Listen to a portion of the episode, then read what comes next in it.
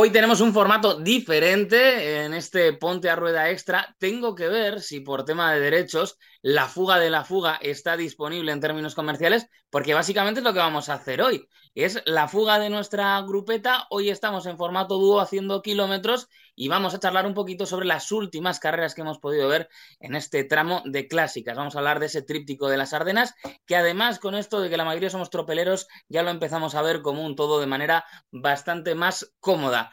Y para ello vamos a hablar con uno de nuestros integrantes favoritos en esta grupeta, como es Alberto Arrondo. ¿Qué tal, Alberto? Muy buenas tardes, Beñat. pues me siento un poquito como, como ayer Lazcano, el día de a través de Flandes, ¿eh? Yendo para adelante, sé que tengo piernas, pero el compañero que tengo aquí igual tiene hasta más piernas que yo. O sea que no sé si vas a ser Laporte o Paules todavía, pero Yo hago como mucho de capitán de ruta, que no está nada mal, ojalá serlo, y mucho bidón, eh, mucho trabajo y siempre en comunicación directa eh, con el coche. Vamos a hablar de ese tríptico de las Ardenas que quizá nos ha dejado un poco eh, una sensación em, algo anticlimática en su final, no por la grandísima victoria de Renko, sino por no haber podido testar al que ha sido el gran nombre de estas carreras ¿Cómo ha sido Pogachar. Vamos a empezar con el esloveno. y vamos a hacer un poquito de ficción también. ¿Tú le veías también para haber conseguido completar el hat-trick?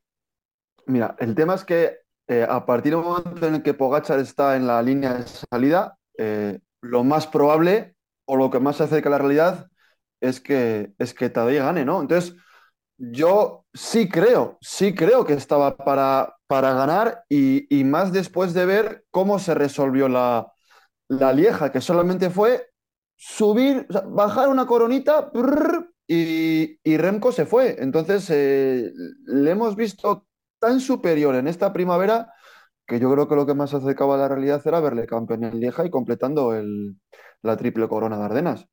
Creo que es muy importante valorar eh, lo que está haciendo Em, evidentemente es un corredor de época, es un corredor eh, de calibre histórico y salvo que ocurriera una desgracia, va a seguir completando su palmarés. Hay que pensar que va a ser un coleccionista de hitos. Pero yo creo que hay que reconocer la osadía de él y de su entorno de intentarlo. Es decir, de sabiendo que tiene las capacidades, correr el riesgo de buscar objetivos en muchos puntos del calendario porque esto no ha sido habitual en los últimos años y creo que es muy de agradecer, que seguramente hemos tenido corredores no al nivel de Pogacar, evidentemente, pero que podían haberse aventurado estas cosas. Y al final, por unas cuestiones o por otras, acaba primando el calendario casi a la carta. El, bueno, el objetivo del año es este y vamos a por este, ¿no? Siempre pensando sobre todo en el, en el Tour de Francia.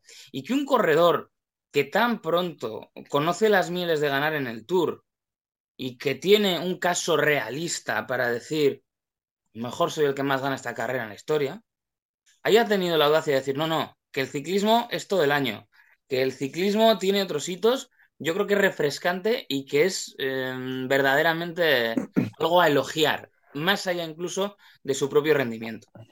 Sí, sí que es verdad que lo, repetimos hasta la saciedad, ¿no? Pero siempre hablamos de esta nueva generación. Y, vienen a competir sin miedo. A ver, también es verdad que el, riesgo resultado es un factor que siempre tienes que, evaluar. Y bueno, caerte en Lieja cuando tu objetivo es el Tour de Francia, cuando tienes veintipocos años, pues hombre, mucha avería te tienes que hacer pues para no, para no recuperar. Eh, lo que dices tú es, es de agradecer, es de elogiar eh, no, tiene no es un, por, llegar a otro extremo, no es un Chris Froome que decía año Tour y llego al Tour con 18 días de competición, después de correr Dauphiné o Niza y se acabó. Y después del Tour, descansar y vuelta y se acabó el año. 40 días dando pedales. No, no, aquí sí que es verdad que vemos, vemos otras cosas y vemos también que es que como él se ve con muchas piernas y hay factores Van Aert, factores Van der Poel, factores eh, Remco, que hacen que esos cuatro estén todo el año picados, pues es que tienen constantes ganas de demostrar quién es el, mejor. Entonces, pues se plantea la línea de salida y siempre tenemos esos cuatro o cinco tíos que nos van a dar que nos van a dar espectáculo. Mira, el otro día, no sé quién decía, que la lesión de Pogacar sí que es verdad que le, le vino muy mal para, para, para Lieja, pero que igual incluso le viene bien para el Tour, porque, porque va a hacer una primera semana mucho más conservadora y le va a permitir eh, ir cogiendo poquito a poco el punto de competición para en la tercera semana, que es como digo yo, eh, semana de colombianos, es decir, de, de 2.000 metros de altura, de puertos y tal, llegar con más chispa. Veremos. Pues puede ser una, una buena reflexión en torno a lo que haga. Luego es cierto que los análisis pues, son eh, relato y nos iremos adaptando y como les salga mal será, se dirá, fíjate, claro, es que esa tensión de haber estado haciendo el calendario de clásicas, ¿no? Bueno, siempre tenemos relatos para todo porque es de lo Sí. que se trata. Pero relacionado con esto, a mí hay algo que me gusta mucho y que creo que es muy positivo para el ciclismo, que es que mm, eh, se está generando una dinámica que es propicia para aumentar la base de aficionados que siguen toda la temporada, ¿no? Eh, romper un poco con ese aficionado más estacional. Ese aficionado de la bicicleta es para el verano y yo veo el tour y me gusta, pero más ahí me pierdo. ¿Por qué? Porque por un lado tenemos a grandes corredores, grandes nombres que están compitiendo durante todo el año. Y por otro lado, porque creo que toda esa dinámica del año pasado, que fue un estrés tremendo para los equipos de los puntos, ha generado una cierta sensación de continuidad en el calendario, ¿no? De que hay un todo, de que en la temporada del ciclismo profesional tiene un hilo conductor. Y yo creo que eso, igual desde el final de la Copa del Mundo, lo habíamos perdido. Y aunque sea algo más artificial como es el tema de los puntos y que ahora nos cueste pensar en si hay un, blo un bloque de tres años o no, creo que es bastante positivo y que creo que puede hacer que la gente siga eh, todo esto eh, durante todo el año, que es en el fondo lo que buscan los, los deportes, ¿no? Que se siga hablando de ellos hasta como se hace, por ejemplo, en Estados Unidos, cuando no hay competición, que siguen generando Así- noticias. eso es. Hablando de la Copa del Mundo, ojalá volviera a la Copa del Mundo, ¿eh? Mm, Ojalá sí, volviera a la Copa del Mundo. Pero sí que es verdad que es lo que, lo que dices tú. Yo creo que el año pasado fue un año en el que no solamente Movistar se llevó un mm, susto. sí, Eh, no hay que ser un Quick Step o no hay que ser un, un Jumbo Visma para darte un susto. Y creo que el año pasado los que se vieron con el agua al cuello han espabilado para este año y los que tenían ya el tríptico de los tres años salvados porque tenían acumulación de puntos, este año, pues porque están viendo que en su entorno se están poniendo las pilas, pues vamos a sacar los puntos antes de la última jornada y ¿eh? los 42 puntos antes de la última jornada y así ya la disfrutamos con tranquilidad. Entonces al final tú te das cuenta que, fíjate, la primera clásica que abre el año es la, más o menos la Omloop, ¿no? Más o menos en febrero. Y es que estoy viendo aquí la- el, el equipo de salida y todos presentaban, como se dice en tenis, grandes cabezas de serie. sí, sí, O sí, sea, es decir, todos los equipos desde el día uno ya contaban con, con buenos caballos de carreras. Y si además, que es un pequeño detalle, pero también ha alimentado la temporada, eh, el ciclocross de Benidorm Mm, hizo muy bien al ciclismo, porque los que no son muy asiduos, como dices tú, pero los nombres de Van der Poel, Van Aert y tal, los tienen en la cabeza constantemente repetidos durante el año porque son superestrellas. ¿Cómo? ¿Han ido a Benidorm? Sí, no, y ahora, y ahora en marzo, no, pero hay piedras y hay barro y hay no sé qué. Te en la televisión, hay cada vez más prensa, más prensa. Como hay cuatro o cinco corredores muy buenos y los cinco quieren competir, pues van los cinco ahí. Entonces, joder, al final parece que se está generando como una como una dinámica y como una, bueno, un, un gran círculo virtuoso, pues que hace que no sé cómo estemos viendo además mucho espectáculo en, en- en las propias carreras. Y voy a decir una cosa, eh, bueno, aquí yo creo que apreciamos lo que es la historia del ciclismo, ¿eh? Antes de volver al tema de, de las clásicas, pero evidentemente para quien está poniendo dinero en el deporte, es mucho mejor esta sensación que hay ahora de estamos viviendo una época fantástica, incluso yo creo que a veces hiperbólicamente la mejor época de la historia. Bueno, pues esto puede ser exagerado, pero es mejor que seamos algo adanistas a que nos volvamos nostálgicos. Hay grandes deportes que parece que viven encerrados en una nostalgia permanente, ¿no? Es el caso, por ejemplo, del boxeo. El boxeo eh, vive a veces preso de su pasado. Y al ciclismo parecía que durante una época le pasaba también eso, que había que irse a los mitos antiguos que nos encantan, hablar de esas pues, grandes eh, eh, cabalgadas, ¿no? Eh, hablar de esos grandes mitos. Hoy hace poquito se ha publicado, por ejemplo, el libro sobre Bamontes, que ha publicado libros de ruta, y eso está muy bien. Pero para el que está invirtiendo ahora, es mejor que seamos un poco adanistas y pensamos, bueno, la época de ahora es la mejor de la historia, Porque esto va a atraer más a la gente, va a atraer a los patrocinadores. Y yo creo que esta es una dinámica que, aunque puede ser un poco exagerada, pues nos viene bastante bien. Vamos a volver a las clásicas. A ver, Pogachar, Amstel. A veces Pues, eh, se, dice, se decía, bueno, quizá la más complicada para él. Creo que no se valora lo suficiente también lo bien que rueda. Que igual por esto el nombre del Tour se piensa, bueno, un tío que gana el Tour sube mucho. Sí, sí. Es que Pogachar hace todo lo demás muy bien. Es que Pogacar además, joder, que contrarrelojea muy bien también. O sea, si, si, Pogacar, si Pogacar es, es hombre tour, es porque es capaz de no pifiar en los abanicos, es capaz de pasar muy bien la montaña, es capaz de contrarrelojear bien. Es decir, nadie gana un Tour de Francia si no eres bueno en el llano. Y es que encima tiene, tiene ese instinto de, de- de- saber rodar, de bajar piñones, como dice este, el de la fuga, ¿no? Al sótano, cadena al sótano, bajar la cadena para bajar la cadena para abajo, bajar la- agachar la cabeza, 500 vatios o lo que sean, y, y moverlos. Es ligerito encima, o sea, bueno, tiene esa fuerza, tiene esa explosividad y tiene esa capacidad de lo que hablábamos antes, de ser hombre completo, eh, un tipo, un, un, un, un Alejandro Valverde, estos tíos que son capaces de febrero a octubre, cada vez que esté en la línea de salida, eh, rodar. Y ganó con una superioridad, ganó con una superioridad eh, espectacular. Y si ganó así, es porque él tenía en mente ganar el tríptico. Sí, sí, sí, sí. Es que lo, lo tenía muy claro y se vio la, la forma en la que gestionó todo. Que esta es la, quizá la parte más importante, porque después de verle ganar en, en Amstel, eh, pues eh, le vimos eh, también hacerlo ya en la carrera que quizá era la de menor riesgo que decías, ¿no?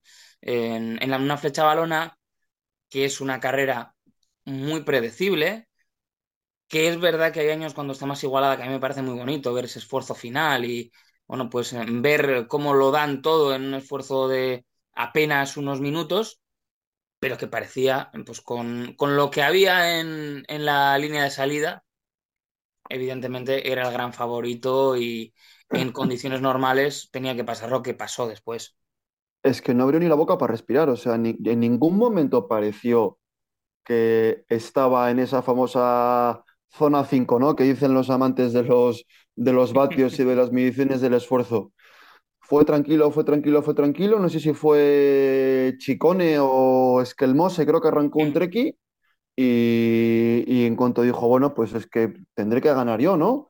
Bajó dos piñones y arrancó. Se fue el solo, se levantó y salió. Es decir, en ningún momento peligró su resultado de victoria y en ningún momento perdió la calma. Ni entró mal colocado, ni tal. A mí, de la, de la flecha.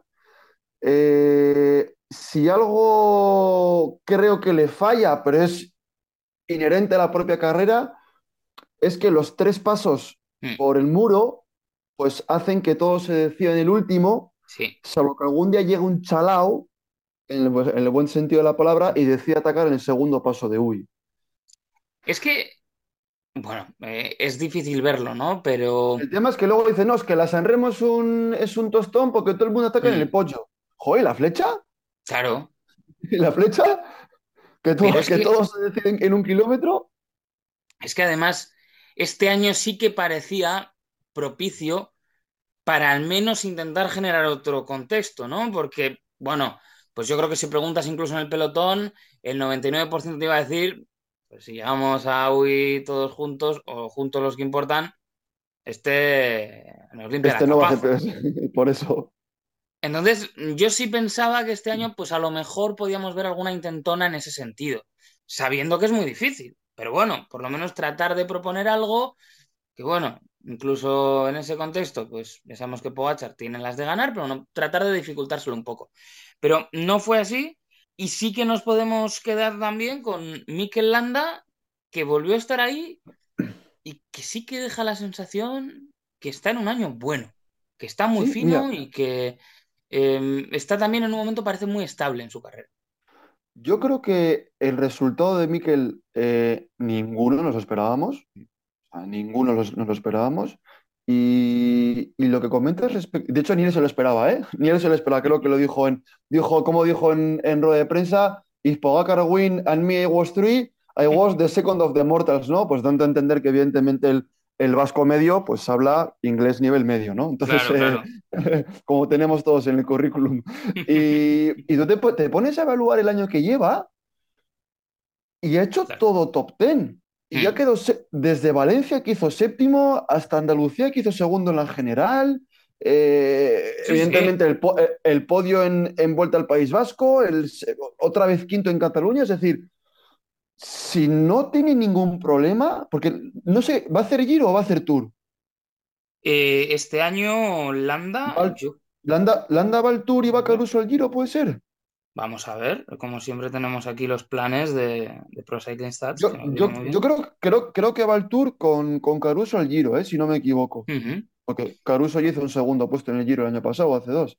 Y además, sí, eso es el Tour de Francia va a hacer. Que no, pues este año se, se presta también para que Landa y sí, el encima. Eso es. Entonces, yo creo que este año, a ver, no va a ganar el Tour de Francia. Y de hecho, los landistas ya sabemos que Mikel no va a ganar el Tour de Francia. O sea, no hace falta que nos lo digan. Pero creo que está en el año de hacer un buen Tour Sí, y, y se, y se recupera bien, hace una buena vuelta. O sea, creo que este año no hay ningún motivo para que Landa no, no haga, no te voy a decir un top ten, porque un top ten hay hasta, hasta Luis Menges hace- ha hecho un top ten en el, en el Tour de Francia. Yo creo que Landa va Pero a salir a competir por el podio y a estar cerca. eso es, eso Sí, es, se puede quedar como cuando corría en el Sky, puede quedar tercero, puede quedar cuarto, si tienen menos suerte quinto, si tienen más suerte y, y hay algún fallo de algún líder, como cuando ganó Nibali, ah, Nibali, ¿no? Que falló sí. Contador, falló Froome y tal, puedes tener un tour ahí y luego hacer una buena vuelta. Es decir, este es el año de, de Mikel Landa desde 2015, desde la última vez que hizo un grandísimo giro ganando las dos etapas en Aprica y demás. Desde ese año, este es un buen año de Mikel. Un, Influye un, un que Landa diésel, ¿no? El que estamos viendo, eh, otro tipo de Landa. Diesel y en su último año de contrato, Sí, que sí, las sí. cosas hay que, hay que decirlas todas. Sí, en ese que sentido es un poco jugador NBA, ¿eh? Incluso también en su manera, ¿no? Algo distendida, entender el deporte, creo que, que entronca bien con, con eso. Y claro, llegábamos en ese contexto con dos de dos, con mucha facilidad además, eh, con algunos corredores a los que ya habíamos visto, eh, que estaban en esa nómina de favoritos. Hablamos de Pitcock, hablamos también de un Ben Haley que está siendo uno de los grandes nombres, diría yo, de la temporada en lo que se refiere a, a dar la sorpresa, ¿no? Y a hacer revelación. Y claro, ahí se rompe todo con esa caída, ¿no? De, de Pogachar, Sí, que quizá, eh, en cierto sentido y de forma injusta, eclipsa la exhibición también de Renko. sí, sí. El- la victoria de Remco eh, tiene asterisco. Tiene asterisco, eso es más que, es más que evidente. Es decir, ahí no hay, no hay debate. Ahora, joder, Renko está muy fuerte, ¿eh? Renko estaba muy fuerte. Renko está muy, muy fuerte. Eh, eh, creo que coment- no sé quién, quién dijo el otro día del, del pelotón que cuando oyeron por, por, eh, bueno, por Radio Vuelta eh, Pogacar Crash, hasta se paró todo el grupo un poquito. O sea, eh, eso también te dice un poco el el estatus que empieza a tener capo. con, con 22 años. De Es que es capo, de decidir, de decidir, de, de- de- de que hasta la gente le tiene en consideración y de cuando ven ese, cuando ven ese maillot blanco de mangas negras es de, de echarse a temblar, ¿eh? Tú cuando ves a un tío con el pelo por fuera del casco haces, "Buah, madre mía, madre mía la que se me, la que se me viene. Eh, Remco, dentro de el desarrollo de la carrera, es justo vencedor, ¿Mm? es justo vencedor a partir del momento en el que le pide relevo a Pitcock y Pitcock le dice no, porque Pitcock se metió ahí en una trituradora de carne, que era, era cuestión de tiempo de que, de que lo soltara en cuanto bajó un, un piñón, pero la competición fue justo vencedor, es decir, todo el de- no, no es que ganó porque los tres de delante se cayeran, él ganó justo vencedor y jugando al ataque, es decir, Lefebvre tiene que estar ya un poquito más tranquilo, pero, pero el asterisco tenemos que ponerlo con la caída de, de Tadej, que yo creo que era el que más se acercaba a, a ganar en este día. Tengo muchísimas ganas de ver a Renko en el Giro, ¿eh? Me parece uno de los puntos de mayor interés de esta temporada. Ya sé que es una obviedad, pero lo decía en su momento, creo que la vuelta es una carrera que es diferente. Bueno, es obvio que es diferente eh, por cómo está confeccionada. Ya ha demostrado que en ese escenario él es capaz de ganar, pero yo tengo ganas de verle en un Giro que este año sí es un poquito diferente, faltan algunos de sus ingredientes tradicionales, pero mm, donde vamos a poder saber si se consolida como un corredor que va a estar para disputar las, las generales con asiduidad. Más allá de, creo que una vuelta que siempre abre la nómina de corredores que pueden optar a ella. Son corredores Siendo diferentes. aquí, siendo aquí todos un poco siempre agradecidos y que nos gusta especular con el, con el, con el lado oscuro, la cara B o el lado negro del ciclismo, yo te pregunto, ¿qué porcentaje crees que hay de que Remco pegue un petardazo eh, en los añelos o en los estelvios de turno? Yo creo que hay, hay un porcentaje importante, ¿eh? O sea, yo, cre- yo creo que, como bien decías, la vuelta se ajusta súper bien a sus características. Son recorridos eh, o muy, o muy duros, quebrados en sierra, que los pasa muy bien con desarrollo, o finales de patapum, donde él tiene mucha potencia. Es decir, ese perfil Greg Lemon, ¿no? De, de, de tío muy potente, de pasar tal. Pero, ¡buah! ¡Buah! Yo tengo, yo tengo, no, no, no, no quiero ser, eh, eh, a ver, de mal agüero, pero yo tengo mis dudas de, de que, de que Remco sea hombre Giro, ¿eh? Es que a a mí me parece complicado. Creo que ellos lo que buscan es ir progresivamente em, quemando etapas, es decir, pensando que, bueno, conquistada la vuelta, vamos a dar un pasito más y probar con el Giro hasta ver si tenemos entre manos un hombre Tour. De primeras creo que no, salvo que el Tour eh, decida poner eh, kilómetros importantes contra el crono y entonces ya la manera de correr sea diferente. Creo que están intentando eso, ir probando poco a poco, pero a mí me genera dudas. Eh, y creo que además, porque incluso por el tipo de puertos que hay en la vuelta, tú puedes gestionar mejor un mal día. Eh, puedes salir con, bueno, he tenido un día de perros, me deja un minuto. En, en el Giro se va a encontrar momentos en los que si tienes un mal día, bueno, es que le hemos visto a, a Yates, por ejemplo, le hemos visto a Chávez a- A hacer, a claro, Thibaut tramos muy buenos y que un día te lo dejas todo. y pierdes Y, 45 minutos y acabas ingresado. Claro, y- creo que ahí va a estar, ¿eh? Una de las cosas bonitas e interesantes del, del Giro, que por otro lado también ha demostrado pues, que hay una serie de corredores que rinden ahí especialmente y que, bueno, pues eh, pueden, eh, pueden plantarle cara a un Renko en un escenario en el que, bueno, pues eh, es más propicio, que luego no pueden en otro tipo de, de carreras. O sea, que yo creo que va a ser francamente interesante esto que vamos a... Es que, es que, es que a mí, a mí me parece que para, para ganar el Giro tienes que ser eh, perfil hombre Tour. No digo que ganes el Tour de Francia, no, no digo que para ganar el Giro hay que ganar el Tour, pero para ganar el Giro tienes que ser más hombre Tour que hombre Vuelta. Sí, sí, sí, sí. Eh, puedes tener días de mucha altura, días de mucho calor, días de mucha distancia, días de mucho frío, días de granizo, días de carrera de autobuses, como vimos en su día. Eh, y, y el Tour, por la presión, por la velocidad, por, por, por la constante necesidad de vigilancia, te prepara para el Giro. Cosa que creo que la vuelta no, porque la vuelta, los hombres o los muy buenos hombres del Tour no van, salvo que tenga deberes pendientes. Entonces, ¡fua! tengo mis dudas y fíjate, los, eh, los Carusos, los eh, eh, Blasov, es decir, hasta Rigoberto Urán. Rigoberto Urán sí. tiene muchísimas más tablas en el Giro de Italia o el propio Thibaut Pinot Mm, que, mm, que Remco. Entonces, o Primoz Roglic, que creo que es el principal candidato a ganar el Giro de Italia. Sí, yo creo que sí. Yo no, no soy de hinchar mucho el globo de Remco en el Giro. Pero es muy interesante tenerle ahí y creo que nos va a dejar una, una muy buena historia, sobre todo con su equipo que ahora parece que ha cogido un poco el ritmo, pero que lo ha pasado mal, ha tenido un año complicado y que otra vez con esas, con esos dramas internos que parece siempre acaba generando el propio Lefebvre porque le gusta mucho la declaración fuera de tono, ese tipo de cosas. Y ahora, por ejemplo, tenemos a un a la Philippe, pues que parece que está ya casi en, en el mercado, ¿no? Sí, Que le están sí, buscando sí. Es, otro es lugar. una, sí, y es una pena, ¿eh? Porque yo sí creo que Quick Step ha, ha dependido mucho de- del resultado de Alaphilippe.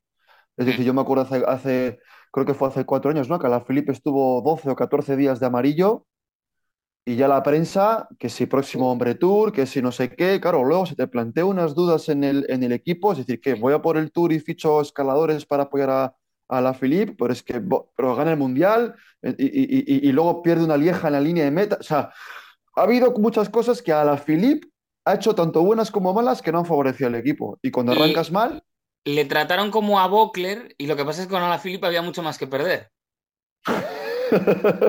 sí, porque Bockler en Eurocar al final le hacía lo que quería, ¿no? Pero...